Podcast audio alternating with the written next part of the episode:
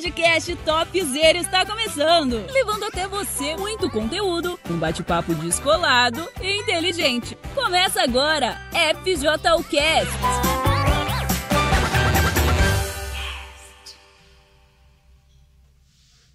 Olá, galera da FJU, estamos de volta com o nosso FJUcast e hoje nós temos aqui uma convidada diferente para conversar um pouquinho e a gente vai falar um pouco sobre o que ela vivenciou na vida dela. Isso é muito legal porque às vezes a gente conversa aqui, bate um papo e ensina para vocês muitas coisas, mas nada melhor do que aquele ensino de uma pessoa que viveu aquilo. Às vezes, é, eu, aliás, às vezes não, sempre eu gosto muito de, quando eu falo de um assunto, eu gosto muito de trazer exemplos meus, exemplos de coisas que eu vivi. Por quê? Porque isso facilita até o seu entendimento e você às vezes pensa assim: ah, vocês não passam por nada, vocês não sabem o que eu estou sentindo. Então, quando a gente fala de um exemplo nosso, quando a gente fala de coisas que nós vivenciamos, você então sabe que a gente não está falando da boca para fora, né? A gente está falando aquilo que a gente já vivenciou.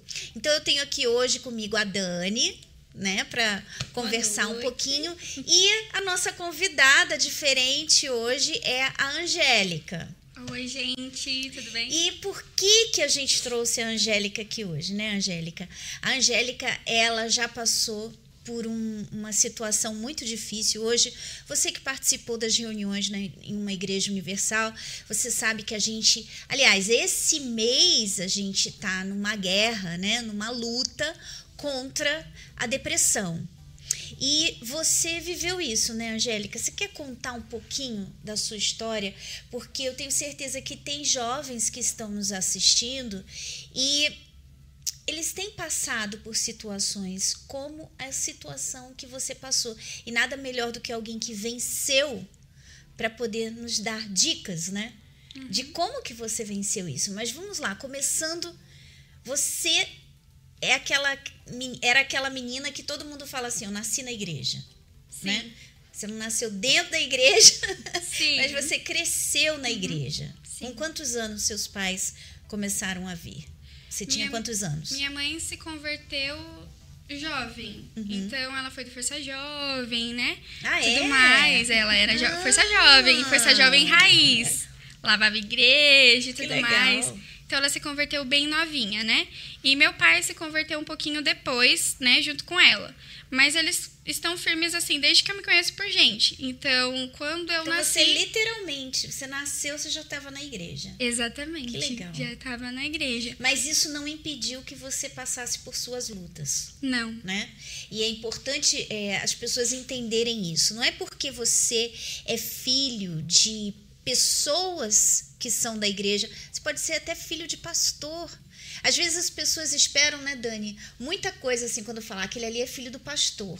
E pensa que por ser filho do pastor, a pessoa ela é perfeitinha, que a pessoa não tem, né, só por ser filho do pastor já já alcançou alguma coisa. É um, é um grande engano, né? Porque, na verdade, todas as escolhas que a gente faz, a gente sofre a consequência. E não é porque você está na igreja, seja o filho de pastor ou o filho de obreiro, nasceu na igreja, que automaticamente você não vai passar por nenhum problema, você não vai ter nenhum conflito. Ou que conflito, seja já convertido né? e batizado com o Espírito Santo, porque é filho de um obreiro ou porque é um pastor. E às vezes isso atrapalha, porque existe muita expectativa você que é filho de um obreiro ou filho de um pastor, eu imagino que as pessoas olham para você esperando algo e de repente nem o Espírito Santo você tem ainda. Então é importante que até mesmo você que é jovem entenda isso.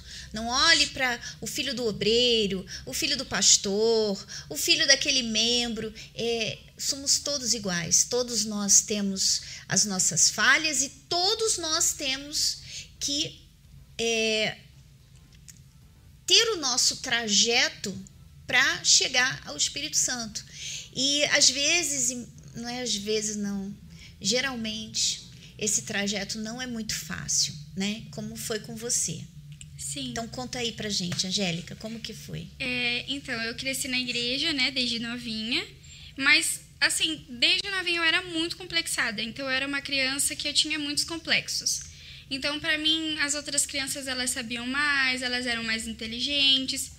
E no início isso era muito sutil, era uma coisa muito sutil mesmo. E foi como a senhora falou também, como eu cresci na igreja, então eu cresci com esse olhar, né? Ah, que lindinha. Minha mãe não era obreira na época que eu era criança, né? Eventualmente ela foi levantada obreira depois, né? Mas nessa época ela ainda não era obreira, mas ela era firme, né? Meu pai também. Então as pessoas olhavam assim: ai, que lindinha, vai ser uma obreirinha, vai ser uma esposinha de pastor. Então, assim, eu crescia muito com essa cobrança em cima de mim. E isso me gerava muitos complexos, porque eu era muito. Eu me notava muito. Então, tudo que eu fazia não deveria ter falado, não deveria ter ido, não deveria ter feito. E, assim, durante a minha infância, isso foi seguindo ali quase imperceptível para os meus pais, porque eu era criança. Então, eu achava que aquilo era um pensamento normal, seguia em frente. Só que chegando ali na minha adolescência, né? nos 12, 13 anos. Aí as coisas começam a mudar no colégio, né? E aí a coisa começou a mudar, né? Porque eu comecei a encarar a realidade de quem é criado na igreja, a diferença que é muito nítida para quem não é criado na igreja, ainda que a gente não seja convertido, existe uma diferença, né? Então, as roupas são diferentes, a forma de falar é diferente. Eu não falava palavrão. Então, eu entrei na escola, as pessoas caçoavam, falavam: "Ah, um dia vou pegar ela falando palavrão", né? E porque as pessoas sabiam que eu era da igreja. Então, ali eu fui começando a fazer alguns comparativos. Aí aquelas vozes que eu ouvia na minha cabeça dizendo que eu era menos bonita, que eu não era tão inteligente, que eu não era tão legal, que as pessoas não iam gostar muito de mim, é, aquilo começou a meio que tomar forma na minha vida, porque eu não conseguia me enturmar com as pessoas na minha escola. Justamente porque eu não gostava do que eles gostavam, eu não vestia o que eles vestiam, não falava como eles falavam, então eu não conseguia me encaixar ali. Né? Todo mundo tinha um grupinho e eu não conseguia me encaixar ali. E ali eu comecei a entender, não, então talvez aqueles palpites que eu tive durante a minha infância estavam certos e eu não me encaixo aqui né? E isso foi passando, foi algo muito, é, muito limiar, né? Eu achava que era só pensamentos na minha cabeça, mas depois eu comecei a ficar ansiosa. Então, eu via muitas coisas acontecendo e vinha aquela coisa na minha cabeça. Por que você falou aquilo? Por que você agiu daquela forma? E ao mesmo tempo que eu queria me encaixar na escola, eu queria me encaixar na igreja, porque eu cresci na igreja, então eu queria a aceitação das pessoas, eu queria que os obreiros me olhassem e pensar assim, não, nossa, realmente ela tá firme, né? Então eu era uma criança muito presente no FTU, que na minha época era o TF Team, né? Era uma criança muito ativa. Entrei no Força Jovem, uma jovem muito ativa também, evangelizava e tudo mais, mas eu não estava bem comigo mesma, né? Ali dentro eu estava travando batalhas que as pessoas não conheciam. Então eu era muito ansiosa, eu passava as madrugadas chorando. E eu não sabia na época que isso era uma crise de ansiedade, mas eu sentia falta de ar, né? Eu sentia uma tristeza assim muito profunda que eu não sabia explicar de onde que vinha, um vazio muito grande. E essa sensação de que eu não estava conectada na realidade, eu não conseguia chegar para os meus pais, né, e falar para eles o que estava acontecendo, não conseguia chegar para as pessoas da igreja, principalmente para falar o que eu estava sentindo, porque na minha cabeça eu achava que eles não iam entender. Porque tecnicamente eu estava bem, e eu não conseguia me abrir também com as pessoas da escola. Isso acontece muitas vezes porque de repente não tem um motivo, né? Porque você tinha uma família presente. Isso acontece com muitos jovens, né? Eles pensam assim: ninguém vai me entender, vão, vão achar que é frescura, porque eu não tenho um problema, né? Assim, para justificar e dizer: ah, por que, que você é ansioso? Por que, que você é triste? Por que, que você é depressivo? Né? Mas é porque o problema está na alma, não precisa ter um problema exterior, né, Angélica? Que é exatamente o que às vezes a gente esquece, né? Porque não é porque a gente está na igreja que a gente deixa de ser uma alma. Uhum. Então eu não tinha esse olhar, né? Eu não enxergava da mesma forma como eu via. Então eu conseguia ver as outras crianças, os outros adolescentes que chegavam na igreja como uma alma. Então às vezes eu pensava, não, deixa a tia cuidar daquela criança porque ela precisa deixa a obreira aconselhar aquele adolescente porque ele precisa, né? Então eu tô aqui, eu já sei, eu já já entendi o que tem que fazer e tal. Então, deixa eles cuidar deles ali, porque eu consigo me virar, né? Eu pensava, eu tinha esse pensamento. E você buscava forma assim de escape? Porque você não tinha com quem conversar. Você não conversava com seus pais, você não tinha amigos na escola, você na escolinha, no TF provavelmente uhum. você também se isolava. Uhum. Se isolava? Sim. Na verdade, ou eu me isolava e não falava muito coisas pessoais minhas, né? Quando a obreira perguntava. Ou eu era a extrovertida. Uhum. Então eu fazia todo mundo rir. Então tem que fazer uma dança, tem que fazer alguma coisa. Ai, me coloca que eu faço. Se você tava lá toda animadinha. Sim. Mas no fundo, no fundo, não era aquilo. Não. Era como se você estivesse vivendo um personagem ali. Exatamente. E era exatamente assim que eu conseguia colocar um pouco do que eu sentia para fora. Porque aí eu descobri a internet. Então eu fui para as redes sociais e comecei a criar vários perfis. E hum. lá, com os perfis, eu não, não tinha, assim, essa censura que eu colocava em mim mesma do que as pessoas vão achar. Hum. O que as uhum. pessoas vão pensar porque ela é filha de tal e ela vem na igreja. Lá não tinha nada daquilo. Então lá eu podia ser quem eu era de verdade.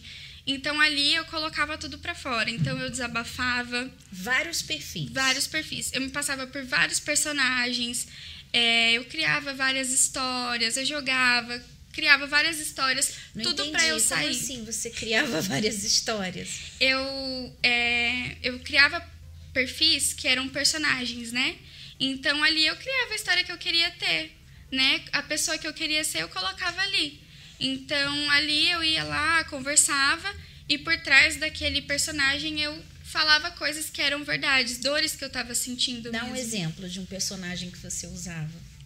Eu tinha uma personagem é, que, no caso, o perfil se chamava Elizabeth, né? E ali eu colocava as coisas e... E você aparecia como você? Você tirava sim, foto sua? Sim. E você postava o que como Elizabeth? Eu postava poemas que eu escrevia sobre a dor que eu sentia, do vazio que eu tinha. É, eu postava ali desenhos que eu fazia, uhum. que eram uma forma também de eu colocar toda aquela dor que eu sentia para fora.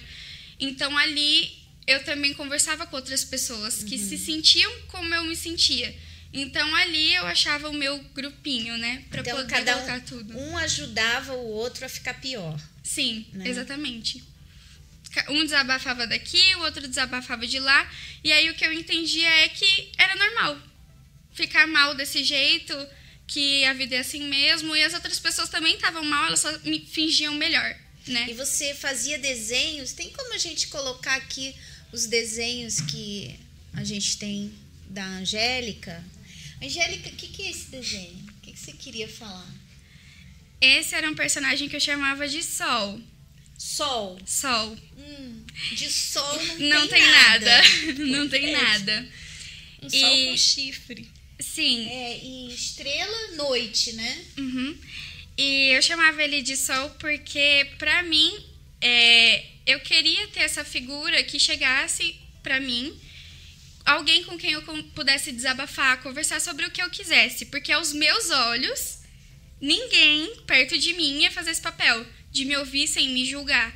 Então, eu criei esse personagem que era estranho desse jeito porque era assim que eu me via. Então, na verdade, ele é a forma como eu me enxergava. Você se enxergava assim? Sim. Eu me enxergava desse jeito. Dessa forma. E ali eu falava que ele era o sol porque ele era sem o centro do meu planeta. Então ele seria alguém com quem eu conseguiria desabafar, alguém que não me julgaria, uhum. alguém que não teria expectativas sobre mim. Então ele era uma pessoa, uma pessoa, um personagem com quem eu conseguiria desabafar. Tem mais desenhos? Tem mais. Eu sei que tem bastante aqui. É o que mesmo, é mas aqui embaixo tem É o mesmo, mas é aí ele tá inteiro, né? Ah, ali era só a parte de E cima. o que, que é isso aqui? Isso aqui é o, o corpo dele? É. É uma roupa? Sim. Sempre escuro, né? Sim. O desenho tudo escuro, né? Uhum. Porque era como você tava por dentro, né? Sim. Uma escuridão. Uhum. Se pudesse colocar os desenhos numa telinha do lado, aquelas telinhas do lado, que aí as pessoas conseguem ver melhor do que aqui. É, e esse aqui? eu não consigo ver o rosto da pessoa. Por quê? Essa daí sou eu. É você. Era quem eu era antes, né? Hum. E a maioria dos meus desenhos eu não desenhava meu rosto. Justamente porque eu, dissociava tanto a minha personalidade que chegou um ponto que eu não sabia mais quem eu era. Porque, justamente pelo que a senhora falou, e é às vezes o que esse jovem que está dentro da igreja sofrendo está sentindo também. Porque eu era uma pessoa na escola, eu era outra pessoa nas redes sociais, eu era outra pessoa com os meus pais e uma totalmente diferente na internet. Uhum. Então, quando eu ficava sozinha comigo mesma de madrugada, eu pensava: quem sou eu? Dentre todas Qual essas dessas, versões. Quem sou eu, né? E aí, tem mais? Não está conseguindo colocar? Essa é você, né? Essa era eu na época da escola que eu desenhava esses, esses desenhos. Também não gostava de tirar foto do meu rosto. E a próxima? E esse? Esse fala o que aqui? Esse desenho, eu cheguei a fazer uma releitura recentemente dele com o Senhor Jesus. Porque essa pessoa aí, toda escura, seria alguém que eu queria ter como amigo para poder desabafar. Uhum. Mas esses cogumelos aí, eles significavam que era uma interação falsa.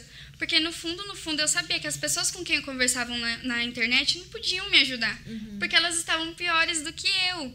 Então, é como se eu estivesse procurando apoio em alguém que não ia me ajudar.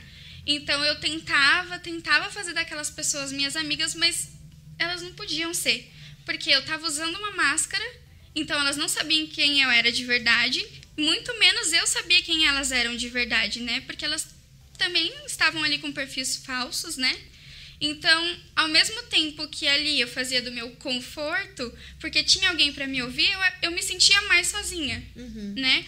E a maioria dos desenhos também eu sempre coloco alguma coisa saindo daqui, né? Porque era, era como se você estivesse seca, esse que está saindo um galho de árvore de dentro, né? É. Como se você se sentisse seca por dentro. Sim. Na verdade, dentro da igreja eu sentia que as pessoas esperavam que eu desse frutos que eu não tinha. Uhum. Então eu me esforçava muito, eu era muito ativa para tentar colocar para fora esses frutos que não, não estavam lá. Uhum. E era assim que eu me sentia, cansada, sobrecarregada, Olha, porque era uma dá para ver até farsa. a imagem, né? O rosto, né?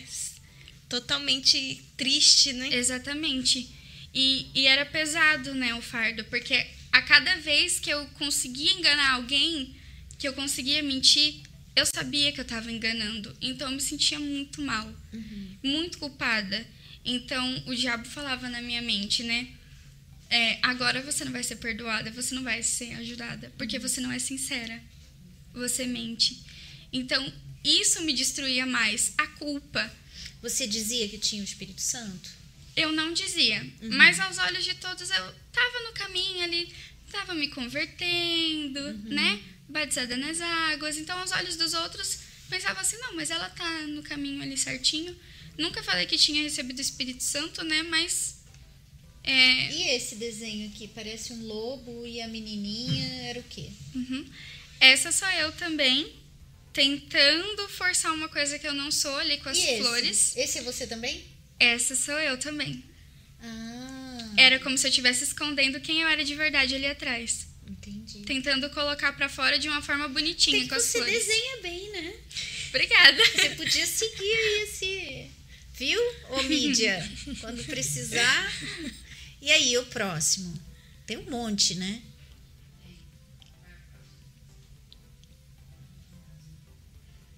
Esse é o quê?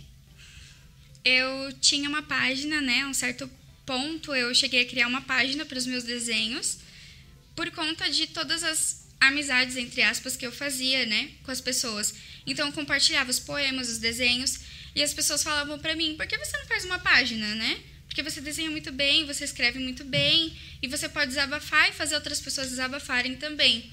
E aí eu criei uma página que o nome da página era é, That's My Ghosts, que era uhum. Esses São os Meus Fantasmas. Uhum. E aí, por isso que eu desenhava muito fantasma também. Porque eu me sentia assim. Porque ao mesmo tempo que eu estava ali na igreja sendo vista, sendo vista pelas pessoas, sendo vista pelos meus pais, era como se eles não estivessem vendo quem eu era de verdade. Então eu me sentia um fantasma. Era assim que eu me sentia, né? Sem identidade. E aí, depois disso, de, desse monte, tem, tem mais vários desenhos, sempre nesse vibe, olha, aqui tem um buraco, Uhum. né? Como se você estivesse falando, eu tenho um buraco dentro e sempre é, não deixando, riscando o rosto, né? Sim. Sim, eu sempre deixava o rosto ou desfigurado ou tinha algum Por que fantasma. aqui sem cabeça? Um corpo sem cabeça? Porque eu queria tanto fugir da minha dor, da minha realidade, que eu colocava fone e sumia da realidade. Então as pessoas falavam pra mim que eu era uma cabeça nas nuvens. Ah. Então, por isso esse desenho, né? Com a cabeça lá no alto. Você usava o quê? Você, você para você escapar esse negócio de ter a cabeça no alto, você queria fugir da sua realidade. Isso é uma coisa que acontece muito, né? Você quer fugir da sua realidade, você escapava o quê? Era música, era dorama, Uhum. era é, Animes. animes. Era, Então você escapava para essas coisas. Eu escapava, eu usava as músicas. Então, eu ouvia muito rock pesado. Uhum. Assim, bem pesado mesmo. E vivia lendo histórias de romance, é, assistindo doramas, assistindo animes.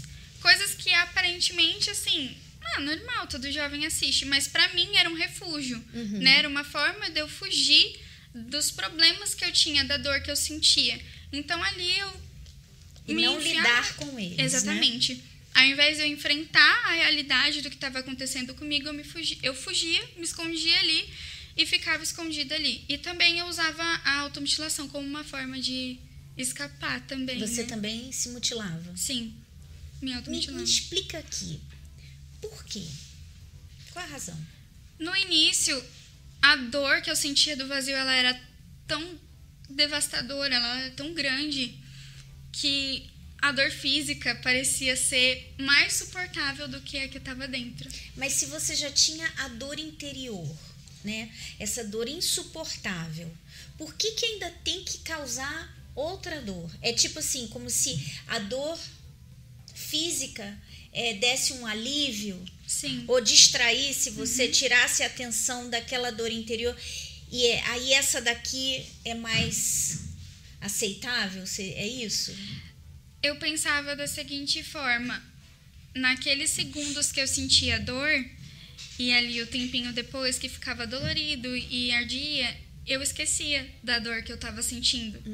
Então, de certa forma, eu conseguia descontar aquela raiva que eu tinha de mim mesma, aquela dor que eu sentia, e de certa forma eu não pensava tanto, né? Porque eu era muito ansiosa, então na minha cabeça era um turbilhão de pensamentos o tempo todo. Então, eu não conseguia dormir, né? Nem paz para dormir eu tinha. Então eu deitava e a hora de dormir era a pior hora para mim, porque eu virava a madrugada chorando.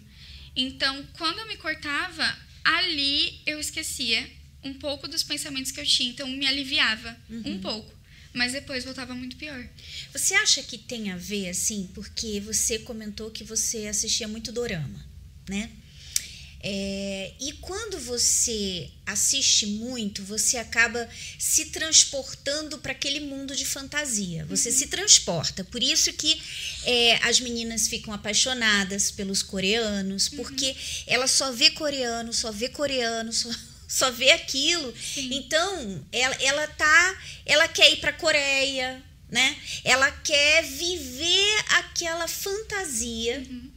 E às vezes é assim, é uma faca de dois gumes, né? Porque quando você assiste as séries americanas, é, são cheios de é, Sensualidade. né? sensualidade, é, promiscuidade, tudo que é podre as séries americanas têm, né? Sim. Então, muito ruim. Aí você vê assim, poxa só, o dorama é limpinho. Não tem nada, é, nem beijo, de, tipo assim, lá no final acontece um beijo, né? Não tem nada. Então, aparentemente, parece ser uma coisa que é, poxa, é bom, né? É bom, é limpo, não tem nada demais, mas você, ele, eles constroem as histórias de tal forma que você fica fissurada, você precisa saber o que, que vai acontecer. Aí você acaba de assistir um, você quer assistir outro, uhum. né? Então você vive naquele mundo de fantasia, porque você já, já a sua vida é uma porcaria, né? Uhum. A sua vida, a vida, a realidade é triste, é ruim você é, tinha aqueles conflitos, na escola ninguém te entendia, Sim. você não se encaixava, na igreja você sentia uma falsa. Então você chegava, vou assistir, porque isso aqui é limpo e pelo menos vai me dar uhum. né, um, um alívio. Então você se transportava para aquele mundo. Sim. E isso, é, você percebe que isso te fazia mal? Você conseguia perceber? Na época, não. Uhum. Mas hoje, olhando para trás, eu vejo o quanto isso me fez uma jovem fraca. Uhum. E muito sentimental. Emocional, né? Muito. E eu fico imaginando, Dani, essas meninas que assistem e que não têm equilíbrio, porque eu não estou dizendo que é errado. É que, mas é quando você faz isso daí. Você assiste de uma forma de escapar da sua vida, tanto na, naquele que é promíscuo quanto naquele que é limpinho. Você quer escapar, então você entra nesse mundo de fantasia que não é real. É, é, porque, é assim, é uma nova estratégia, né? Porque antes a pessoa queria sair da realidade, ela usava drogas, uhum. né? Então, aí de, desde muito tempo a gente já sabe que droga faz mal. Então, o diabo pensou assim: então vamos fazer uma droga diferente para enganar, né? Como ele sempre se disfarça de anjo de luz. Então, ele pegou e fez o quê? Através dos doramas, de séries, né? Inspirou pessoas, desenho, né? né? De, até desenho, desenho exatamente. Desenho, inspirou problema, né? pessoas né? para quê? Para fazer aquilo, para prender a tua atenção, porque você tá o quê? Ocupando o teu tempo com isso, em vez de ocupar o teu tempo com as coisas lá do alto, né? Porque aí você deixa de viver o que fala a palavra de Deus para viver uma coisa que satisfaz a tua vontade. Sempre que a gente faz a nossa vontade, as consequências não são boas, é porque né? fica uma coisa sem resolução. Você fica sem resolver. É como se você ficasse só colocando é, um paliativo ali naquele problema, enganando, mas ele está se aprofundando, ele está crescendo. E você não está fazendo nada com relação a isso. Então, por isso que é uma coisa tão perigosa. E muitas jovens, elas têm é, entrado nessa, nessa onda de você escapar ali para aquele momento em que você fica ali e você começa. É, quando a gente fala desse assunto, aliás, eu queria até ver os comentários depois, se puder colocar, porque quando a gente fala desse assunto, a, a coisa cresce. Pega fogo, né? eu sei, Pega fogo, eu acompanho. Porque ou não gosta ou a pessoa é, se cai na real. A gente precisa falar sobre isso. Por quê? Porque é, eu estava pensando outro dia. Se eu fosse, é, na época que eu era adolescente, se tivesse é, esses doramas, essas séries, é, eu ia me lascar. Porque eu já era muito sentimental. Eu já era cheia de problemas na vida sentimental. Quando você vai e você mergulha nesse mundo, o que, que acontece? Você começa a ter expectativas com relação, por exemplo, é sempre lá tem é, o, o, o rapaz é, que é rico ou que ele vence na vida e a menina é pobre, então você já se identifica. Eu sou pobre, uhum. né? Então eu quero um rapaz lindo, né? Lindo, tem que ser lindo e rico. É, e super romântico, e romântico, que vai me dar flores, né? Vai, vai e tipo assim. assim. E, e o que que acontece? Você fica a colo você começa a colocar os seus sonhos numa fantasia. Você começa a fantasiar, você começa. Por isso que vem os fanfics, uhum. né? Porque vem dali a fantasia. Você começa a fantasiar. Você quer viver aquilo e você não percebe que isso te faz mal. Porque quando você vai para a realidade, a realidade é feia. A realidade não é como na série, no dorama de fantasia. Porque, até mesmo porque ali na fantasia você vê, às vezes tem uma realidade que é, é, a menina é pobre, mas você não vê a pobreza, porque você não tá. Você, quando tá assistindo, a realidade é tão diferente. É tipo assim: é, você assistir na televisão quando alguém vai visitar uma favela. Outra coisa é quando você tá lá. Por quê? Porque quando você tá lá, você sente o cheiro. Você sente os mosquitos te mordendo e quando, só que na televisão você não tá vendo nada disso. Então a realidade, ela é sempre muito diferente. E você não pode perder a noção da realidade. E você não pode se transportar e ficar esperando, não, eu vou ter, eu vou, eu quero um coreano, né? Da outra vez que a gente falou, a gente, eu fiquei pasma, né? Não é? A Juliana deu o exemplo, eu achei assim, tipo, um exemplo não, da cabeça da Juliana. Juliana, você tá né? tá brincando. E daqui a pouco tava lá no comentário, realmente. Eu tava buscando um obreiro coreano na igreja da Coreia, né? Meu Deus. E a, a pessoa não imagina, não, não tá trazendo, não está vivendo uma realidade. Então, quando você transfere, o que, que acontece? Você fica vivendo naquele mundo de sonhos. E quando você vai, não, então agora eu vou para a realidade, eu vou buscar o meu sonho. E o que que você encontra? Você encontra brasileiro. Primeiro, brasileiro, né? né? Não tem coreano. E as realidades é, que você encontra, que não tem aquele romantismo, é para vender o filme, para vender a série. É, na realidade, é, aquele romantismo não vale de nada, porque muitas vezes o rapaz que é romântico, ele quer te conquistar porque ele quer conseguir algo de você. E assim que você dá o que ele estava querendo, ele pula fora. Então, quando você se depara com essa realidade, aí você fica querendo ser aquela mocinha, vai vir um próximo para me resgatar. O próximo vai me resgatar. Aí o próximo que vem faz a mesma coisa.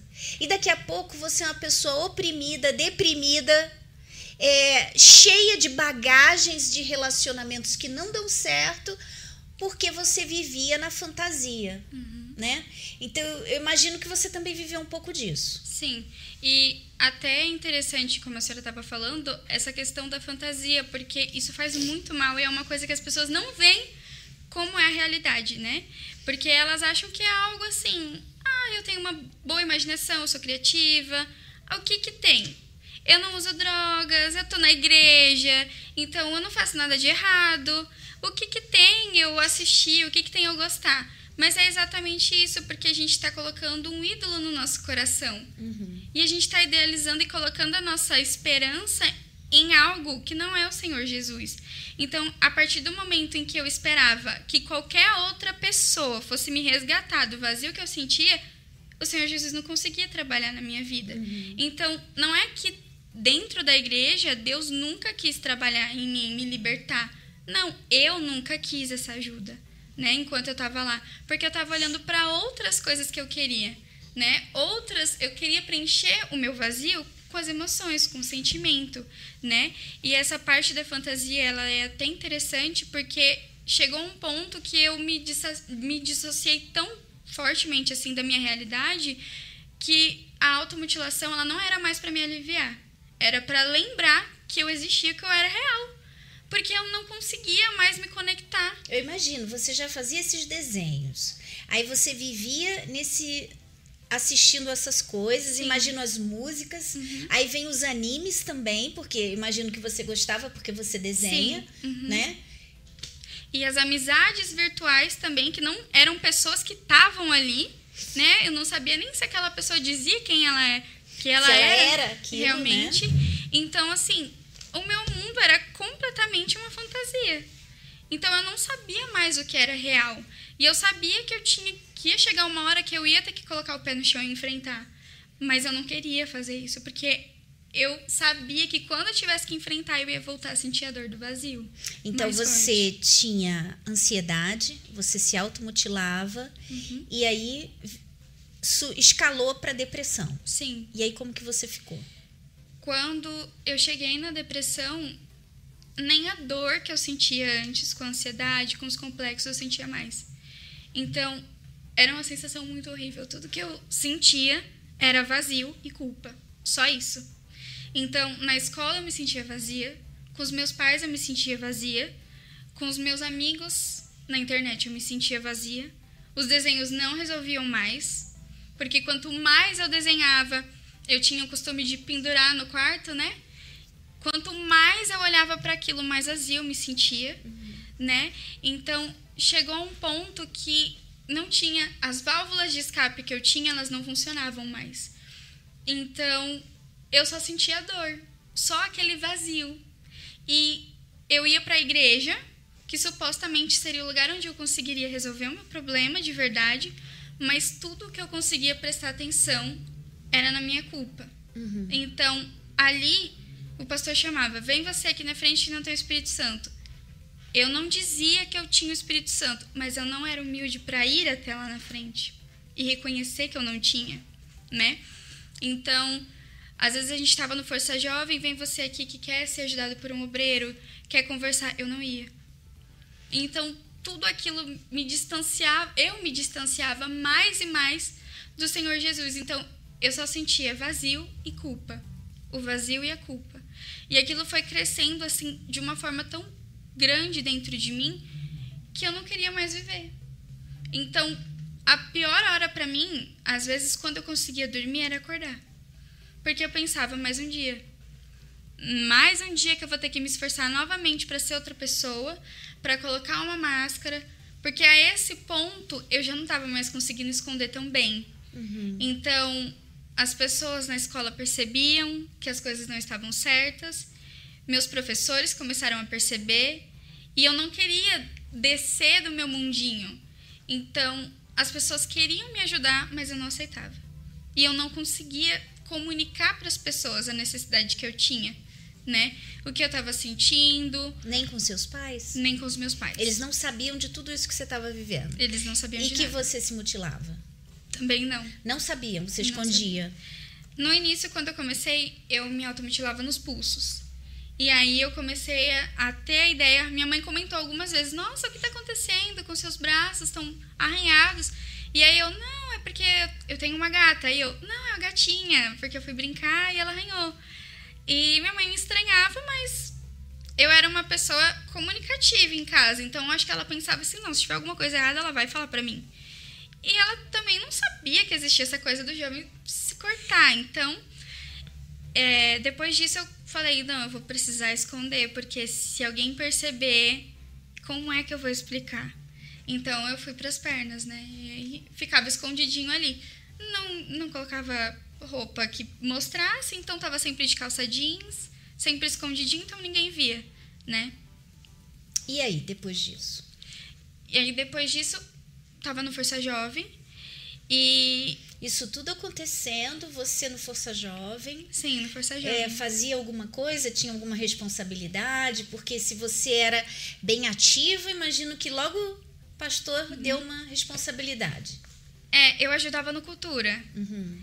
E nessa época, o HELP estava começando a se formar. Uhum. Então, a gente tinha a época da prevenção do suicídio, né, no setembro que tinha até a camisetinha, e eu me lembro que quando eu pedi ajuda, eu estava com a camiseta do suicídio Mate essa ideia. Então, é, eu estava ali dentro, participava, escrevia as cartinhas né, do Help no início, ajudava a fazer as peças, mas por dentro eu estava completamente arrasada e vazia. Então, teve um dia que teve um Mas orgulhosa. Jovem, orgulhosa. Né? Não pedir ajuda. Orgulhosa. Na época eu não sabia que isso era orgulho né? Eu pensava que simplesmente eu não estava conseguindo colocar para fora a minha dor. Eu não via que era um orgulho, né? Você achava que na igreja você ia ser julgada, por isso que você não falava? Ou porque você achava assim, mesmo tendo o slogan, né? Não te julgo, te ajudo, dentro de você, você achava que você ia ser julgada? Achava. Eu tinha essa certeza dentro de mim, porque eu pensava assim, as pessoas olham para mim como filha de obreira. Nessa época do Força Jovem, minha mãe já estava de obreira. Então as pessoas falavam: ai, ela vai ser obreira também, porque a mãe tá de obreira. E eu me sentia muito. Se eu chegar e falar, tudo que eu tô passando, as pessoas não vão falar, não, mas peraí, filha na obreira, mas não é ela que tá bem? Não é ela que vai na evangelização cuidar dos jovens? Não é ela que tá indo lá entregar a cartinha falando não te julgo, te ajudo? Como assim ela tá mal desse jeito? Então eu tinha certeza, mas na verdade eu pensava isso de mim mesma, né? As pessoas não pensavam isso. Tanto é que quando eu pedi ajuda, as pessoas se assustaram sim, mas a reação não foi a, a tipo, a gente está decepcionado com você. Muito pelo contrário. As pessoas chegaram em mim e falaram: por que você não pediu ajuda antes? E eu acho que esse é um ponto que a gente deve falar também, dona Nanda, essa questão da pessoa não pedir ajuda por ela não querer decepcionar as outras pessoas. Porque às vezes tem pessoas dentro da igreja, tem jovens que são assim, que eles ficam com essa máscara porque eles não querem decepcionar, porque eles receberam uma responsabilidade. Então eles ficam preocupados em não desapontar as pessoas. E é. aí ficam usando essa máscara. E né? eu tenho certeza que Deus está usando o seu testemunho hoje aqui, o Angélica para acordar muitos jovens que estão assistindo e que até vão assistir depois. Né? Porque a gente quer trazer esse alerta para você. Às vezes você você está responsável de alguma coisa, você tem alguma responsabilidade, porque no seu exterior parece que você está bem. Então você recebe aquela responsabilidade. Mas você sabe que você não está bem e a sua alma está gritando. E poxa, a gente está aqui e a gente pode te ajudar. Você pode ficar bem. A Angélica ficou bem depois que ela buscou ajuda. Então, para de ficar se preocupando com o seu cargo, com aquilo que você tem de responsabilidade. Deixa de lado. De repente, você está precisando deixar aquela responsabilidade de lado para que você venha cuidar da sua alma. Então, a, a, responsabilidade não é mais importante que você. O que você faz não é mais importante do que você é. Então, você cuidar de você, a gente te ajudar, é muito mais importante do que você estar ali de repente como a Angélica, ajudando outros jovens. Porque a Bíblia mesmo fala isso. De que adianta ganhar o mundo e perder a sua própria alma. Isso quer dizer o quê? Por exemplo, vou falar de mim. O que, que adianta eu estar tá tão preocupado em ganhar almas se eu não cuido da minha alma? Eu preciso cuidar da minha alma. Eu preciso cuidar para que eu possa estar aqui dando. Então, você precisa fazer a mesma coisa, você precisa dar esse passo, botar de lado, ah, mas o que, que vão falar de mim, né? Dar aquela uhum. é, vergonha. O diabo também contribui, porque ele deve ficar falando para você, ah, vão ficar te julgando. Nada disso, a gente não vai te julgar. A gente quer que a sua alma seja ganha, que a sua alma esteja bem, para que você possa ganhar almas também. Então esse é o nosso desejo. Se esse é o seu caso, não deixa para amanhã, busca ajuda.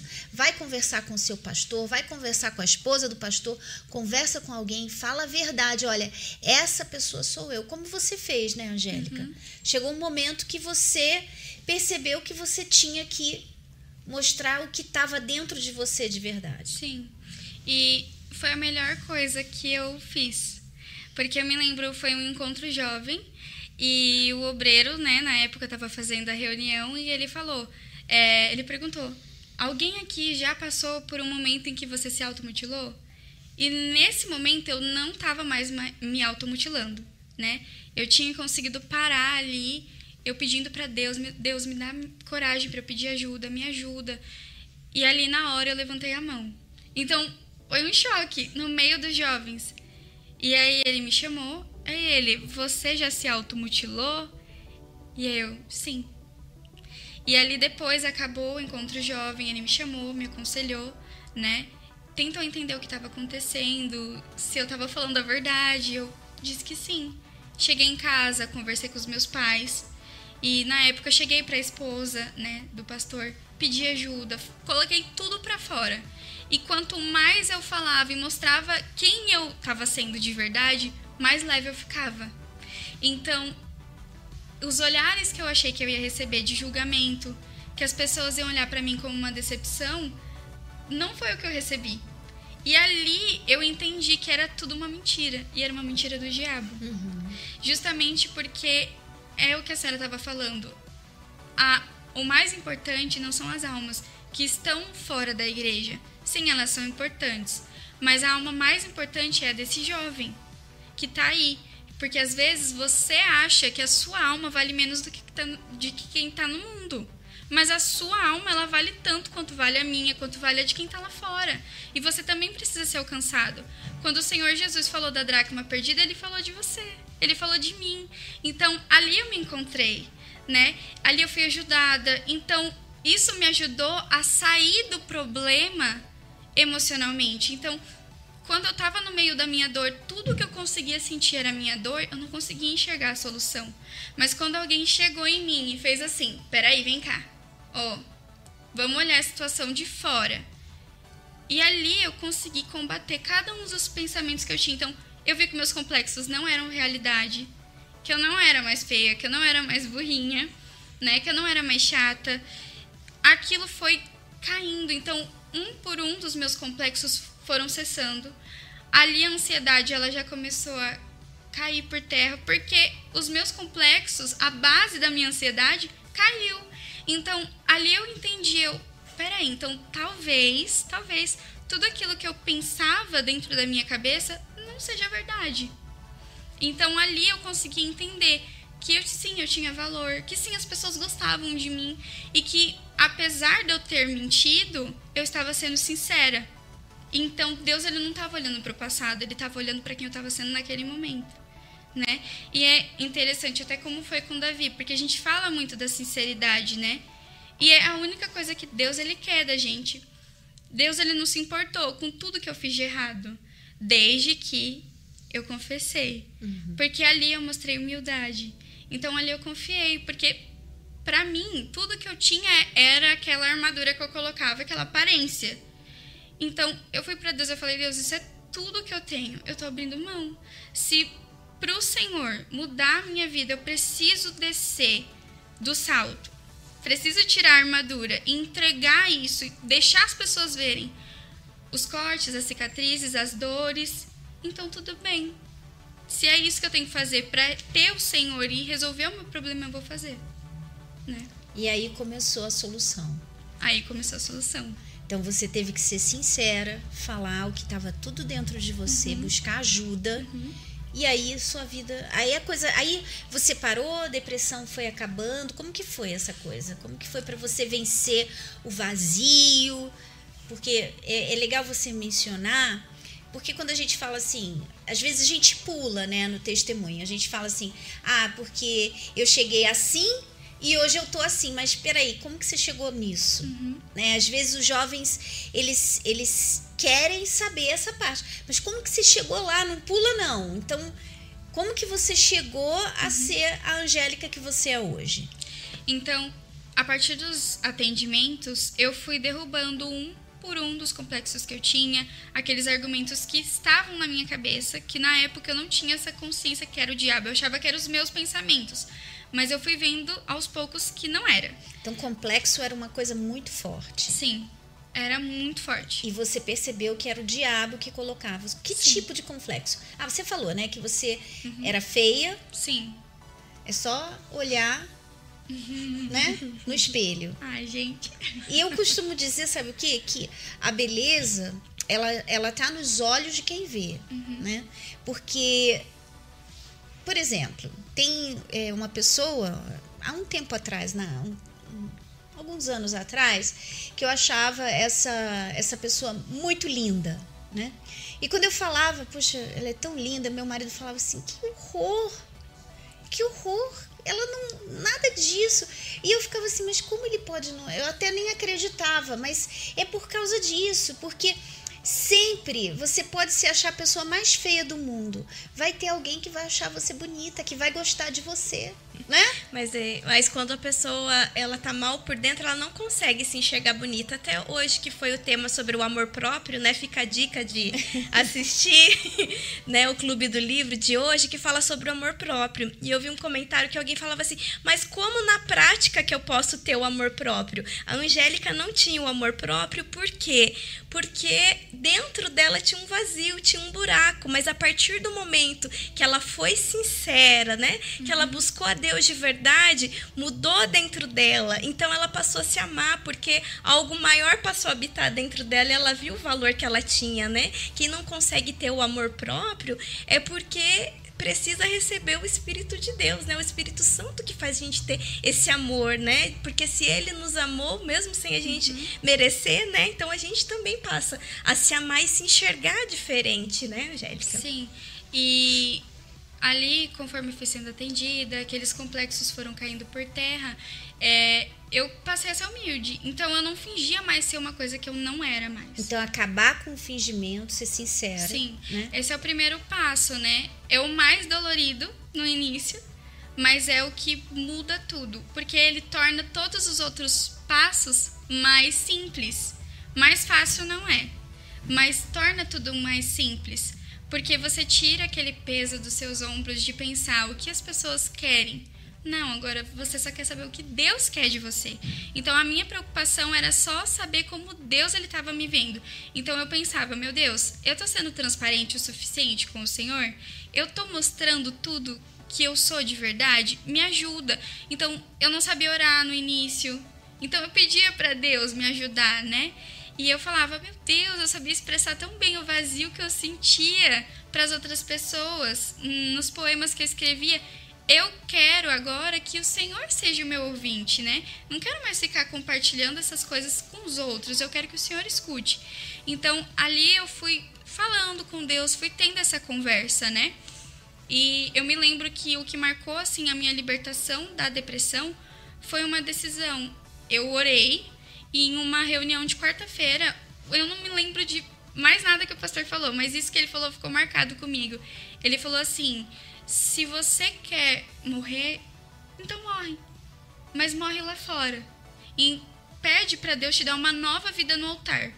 E ali eu pesei tudo que eu estava vivendo. Eu pensei assim: peraí, quem eu sou lá fora não é feliz. Eu tenho várias angélicas lá fora, várias. Nenhuma delas é feliz.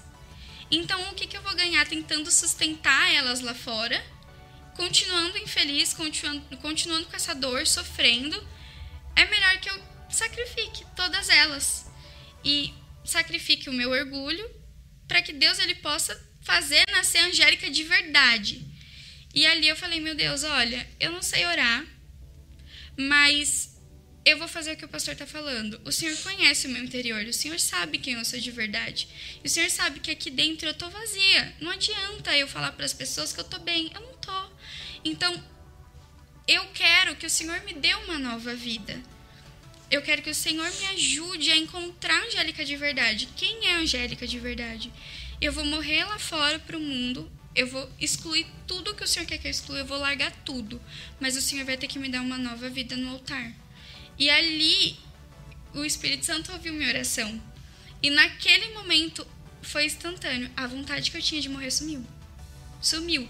E foi uma atitude de fé, porque às vezes a gente está dentro da igreja, mas a gente não consegue entender como que funciona isso na prática. Mas é porque você está tentando se apegar a coisas que você vê. Você está tentando sentir alguma coisa. Eu não senti nada. Mas eu percebi que mudou.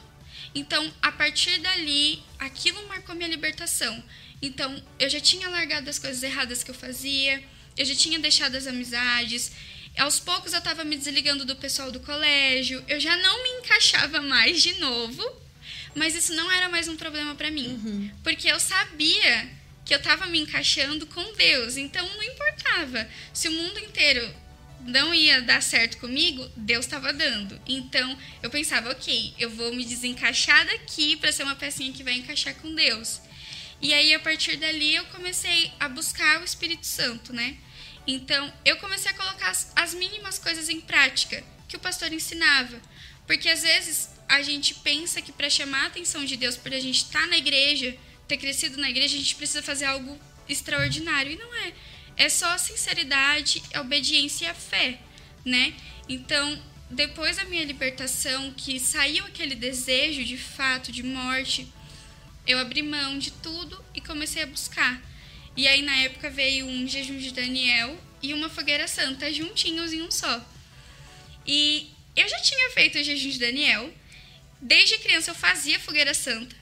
Fazia certinho mesmo, da forma como as tias na IBI ensinavam. Mas aquela foi diferente. Porque aquela eu fui sincera. Então, ali eu falei, Deus, essa vai ser minha oportunidade. Eu vou descer, eu vou me humilhar mesmo. E o Senhor vai definitivamente. Agora é a hora de eu conhecer. Porque teve um momento na minha vida que eu nem acreditava mais que Deus existia. Então eu falei, meu Deus, agora eu sei que o Senhor existe porque o Senhor me libertou. Só que eu quero o Senhor dentro de mim. Porque eu quero poder ser de verdade essa pessoa que vai ajudar os outros, que vai ser um referencial, que mesmo de boca fechada, sem eu me esforçar, sem colocar uma máscara, as pessoas vão ver o Senhor através da minha vida, porque elas vão ver felicidade, minha alegria. E ali eu me lancei, fiz o jejum de Daniel. Não sabia ler a Bíblia. Eu estava dentro da igreja, mas eu não sabia ler a Bíblia, né? Mas me esforçava, orava de madrugada.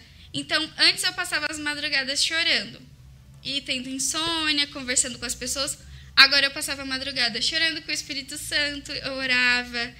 E a cada dia que eu buscava, eu me sentia mais completa, mais feliz. Mais forte mais também, forte. né? Imagina. Uhum. E como eu me isolei do meu mundinho de fantasia, meus pés estavam no chão, eu não tinha mais aquelas sensações que eu tinha antes, aqueles sentimentos. Então, tudo para mim foi muito pela fé, não foi o que eu sentia, né? E teve até o, o último dia do jejum de Daniel, foi quando eu tive meu encontro com Deus, e foi muito forte, porque eu tinha orado os 21 dias, e eu acordei normal, assim, eu tava dormindo no chão na época. E eu fui orar e eu falei, meu Deus, olha, hoje é o último dia do jejum de Daniel e o Senhor ainda não, não desceu dentro de mim. Eu não sei o que eu tenho que entregar mais, porque eu já entreguei tudo. Tudo eu já entreguei. Eu, eu abri mão. Eu tô sozinha com o Senhor. Eu não tenho mais amigos, né? Eu não tenho mais com quem desabafar, com quem me encaixar. Eu só tenho o Senhor. Então, ali na hora eu falei: Meu Deus, eu quero te conhecer de verdade. Eu quero ter essa certeza de que o Senhor existe, que o Senhor me ama, porque eu não me sentia amada. Então, assim, meus pais, eles eram muito presentes. Não eram perfeitos, mas eles eram presentes. Só que eu nunca me sentia amada. Nunca. Eu sabia que eles me amavam, mas eu não conseguia perceber esse amor.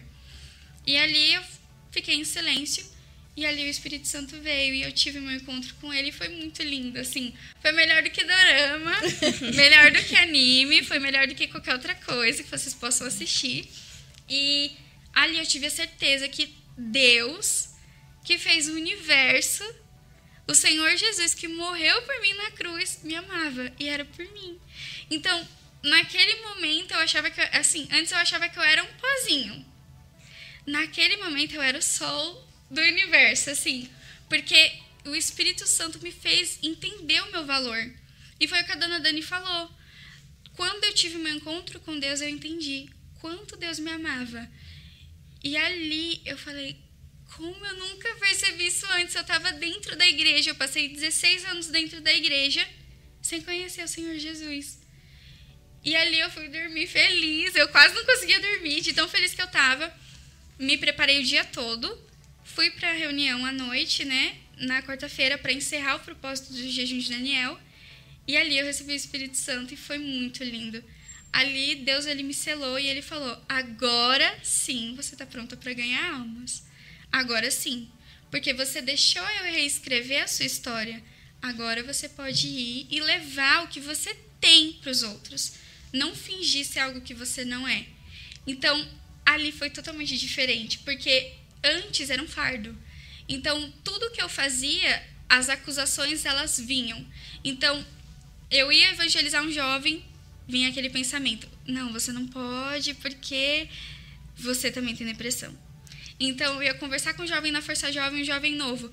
Ah, não, é porque eu tenho depressão. E aí eu, não, mas tenho help, assim, sabe?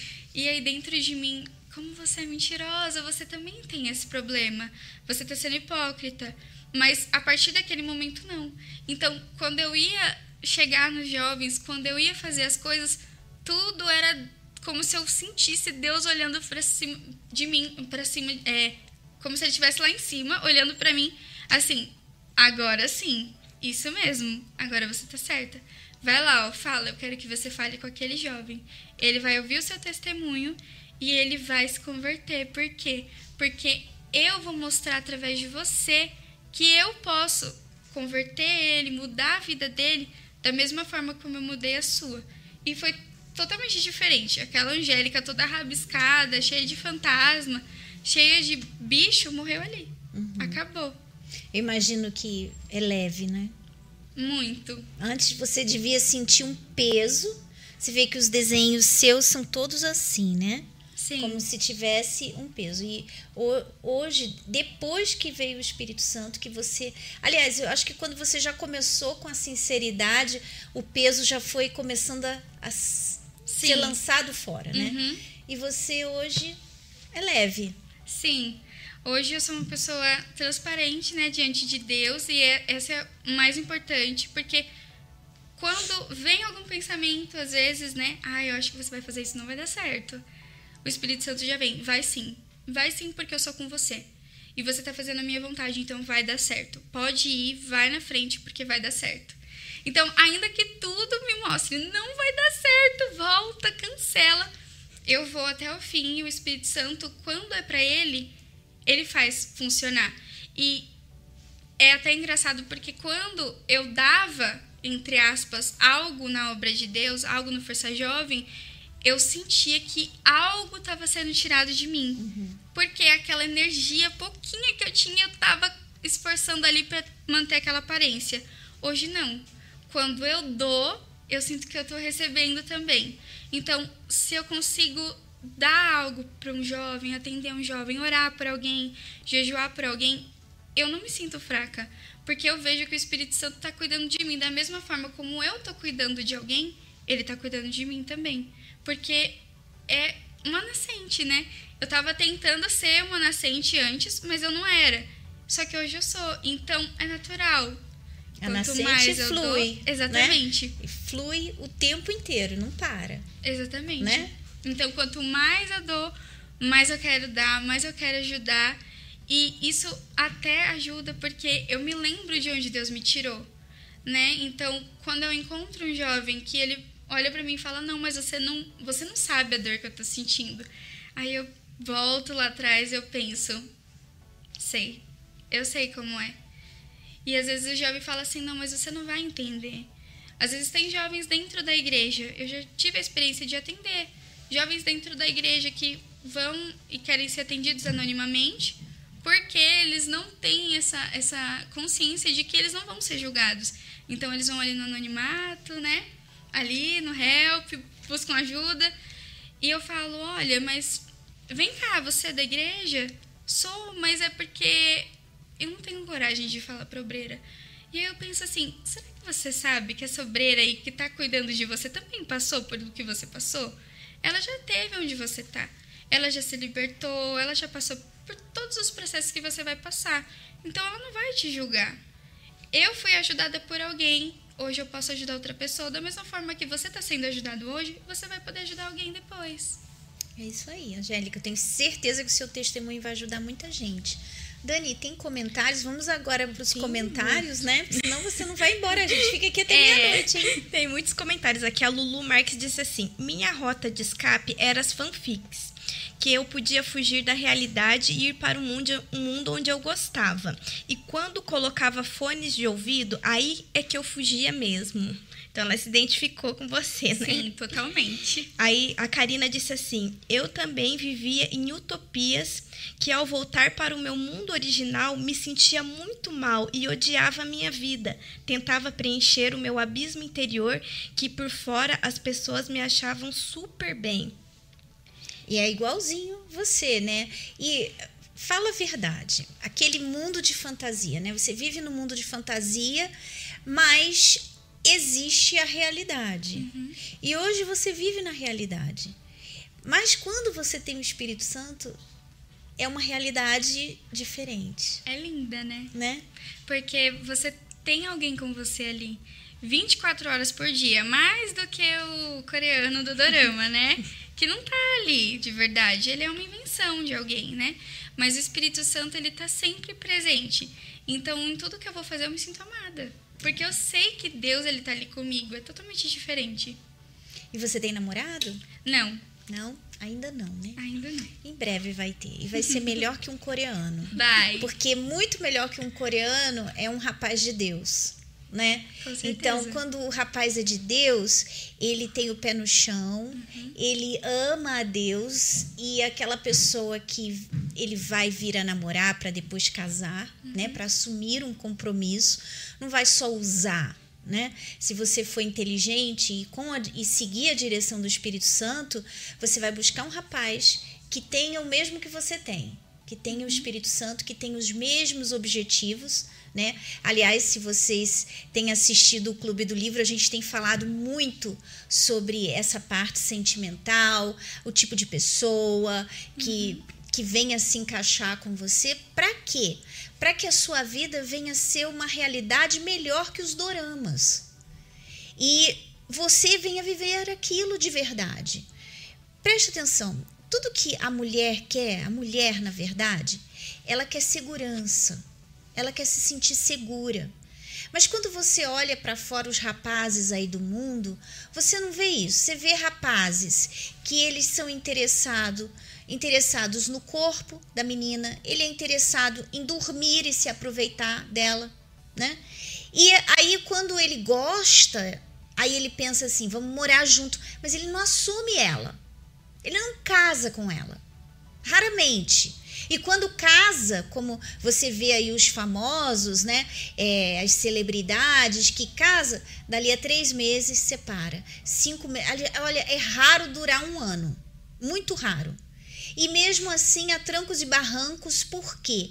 Porque quando você não tem um ideal, quando você não tem aquele que você é, venha a temer, por exemplo, por que, que existe a fidelidade em um casamento onde tanto ele quanto ela são tementes a Deus?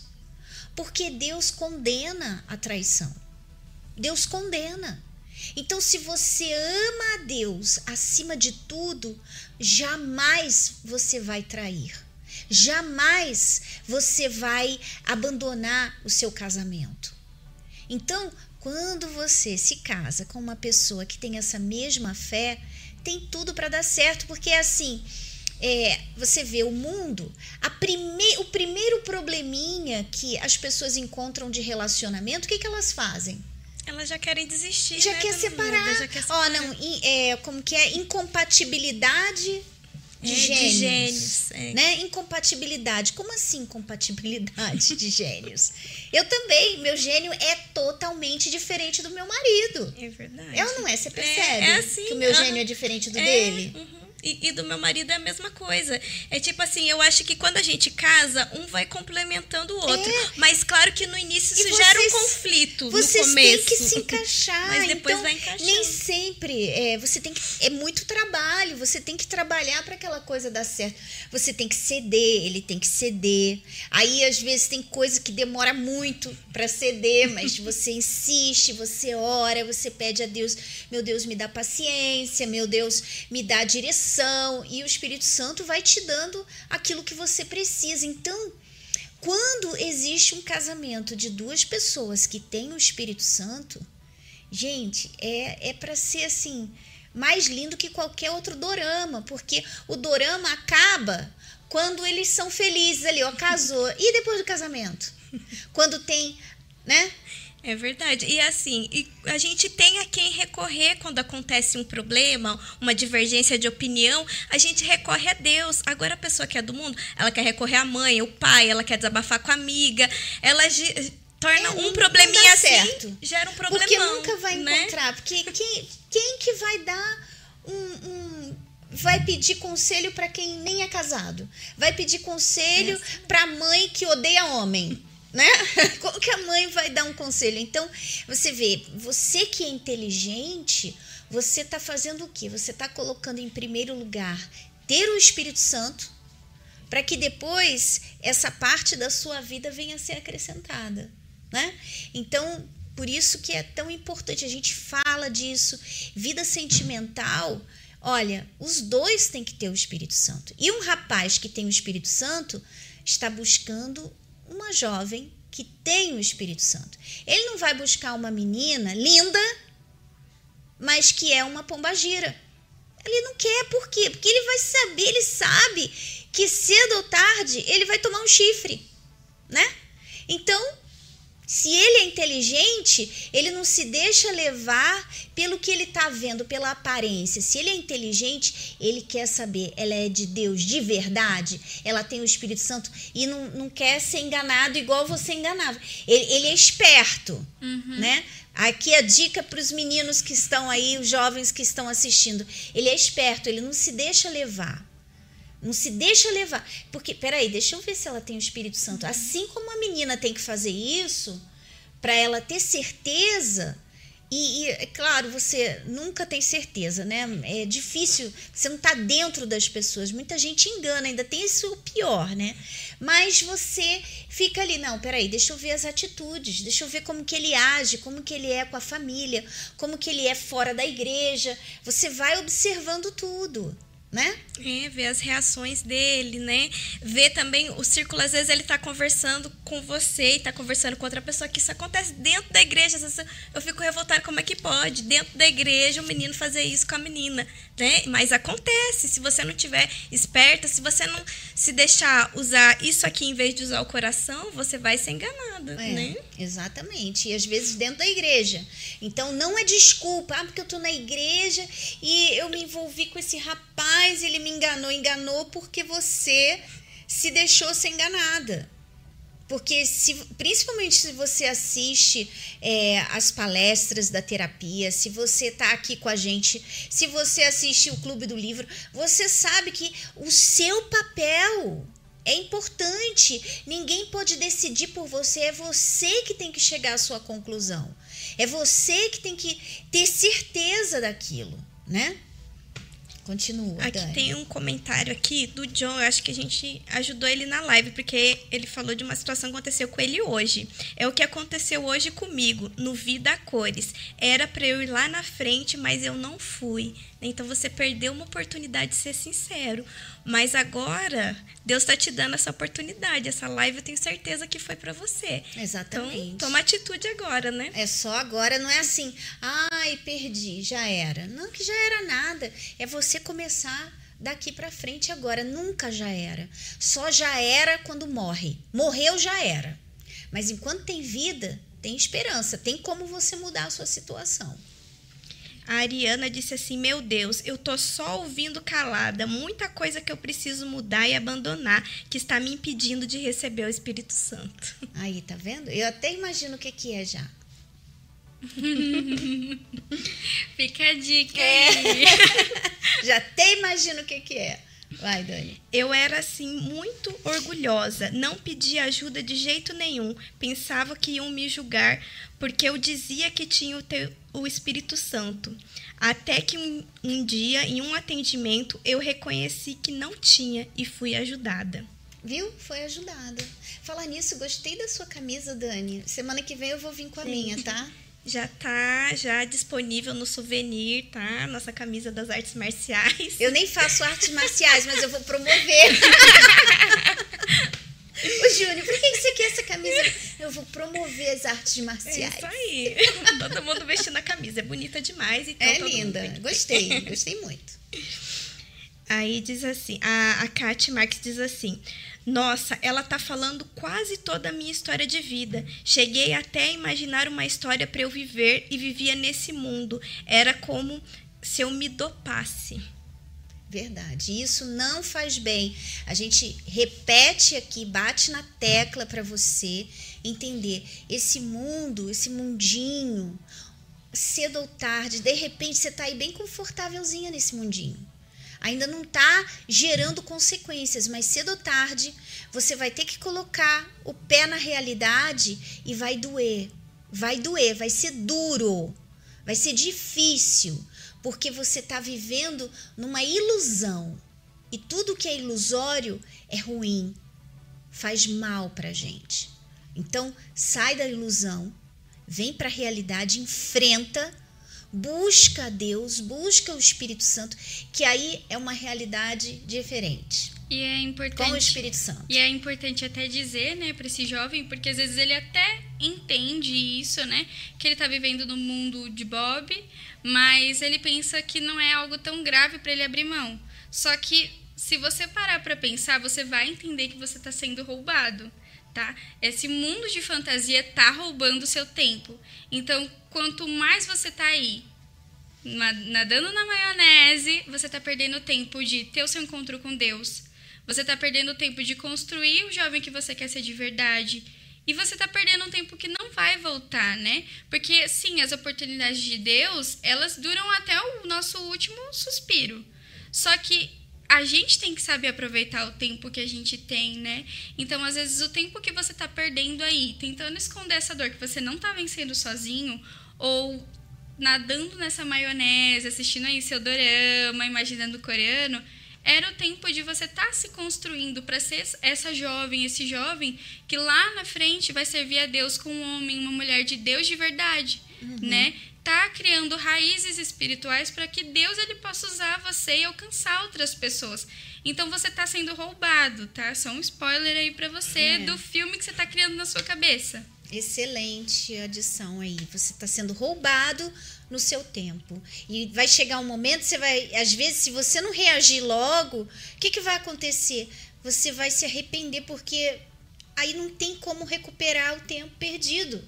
Não tem como. Já passou, passou o seu tempo e você estava só aí. Aí é outro problema para outra outro podcast. Vai, Dani. O André Azevedo disse assim: Na hora do poema que ela disse, bateu comigo. Eu sou muito boa para escrever um poema, mas para falar com Deus é um sacrifício. Tenho pedido para ele me ajudar a ser sincero e me dar palavras. É, é você, quando você é sincero, as palavras vêm. É tipo assim, meu Deus, olha, é isso aqui que eu sou. Entendeu? Isso aqui que eu sou, eu sou, eu faço isso, eu faço aquilo. É sinceridade. Você não precisa de palavras bonitas para falar com Deus.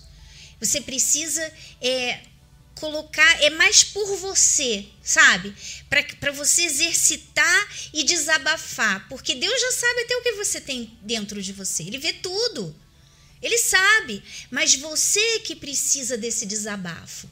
Então, é você simplesmente é abandonar a vontade de palavras bonitas, de palavras diferentes, de palavras é, memorizadas, né? Igual quando uma reza, hum. né? Eu já fui de uma religião que você tinha que saber a reza para você rezar.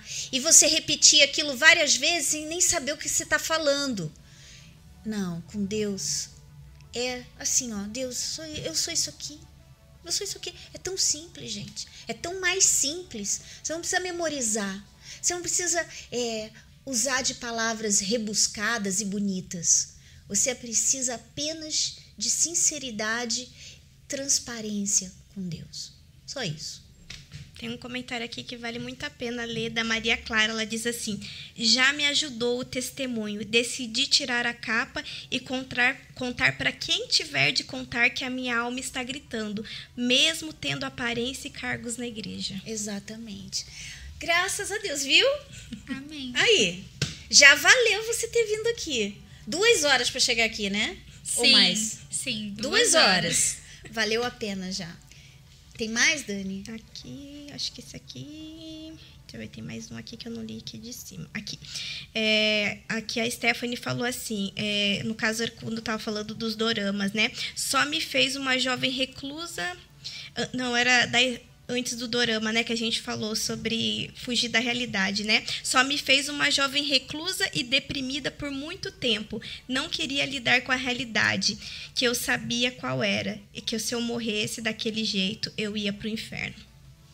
Então é isso aí, gente. Angélica, obrigada pela sua participação, ter vindo aqui para dividir o seu testemunho. Você já é obreira? Sim. É obreira? Sim, uhum. hum, você quer o altar? Sim. Ah, melhor ainda. Então, gente, muito obrigada pela participação de vocês, por deixar os seus comentários. E se você conhece alguém que vai se beneficiar com tudo isso que a gente conversou aqui hoje, manda o link dessa live que vai ficar guardadinha lá no YouTube, tá bom?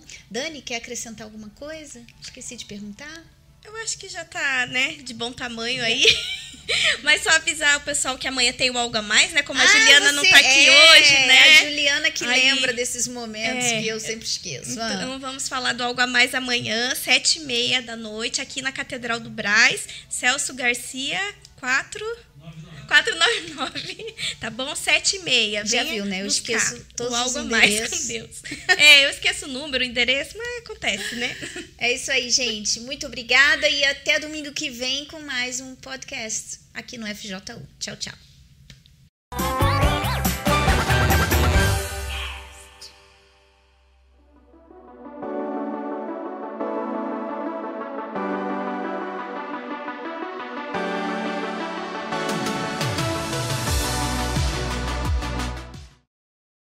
Achar um bom conteúdo pra ouvir não anda fácil, né? A gente até tenta as recomendações dos amigos e dá uma chance para sugestões que aparecem nos aplicativos, mas. Onde é que eu posso ouvir descrições que acrescentem de verdade na minha vida? Ei, com FJ1 você pode.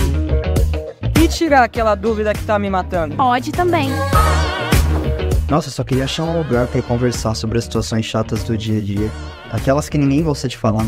Tudo isso pode no FJU Cast. Se você quer dar um play na sua semana de um jeito diferente, acompanhe todo domingo às 9 da noite pelo canal no YouTube da Força Jovem Universal, ou FJU Cast, o podcast da FJU para você chamar de seu.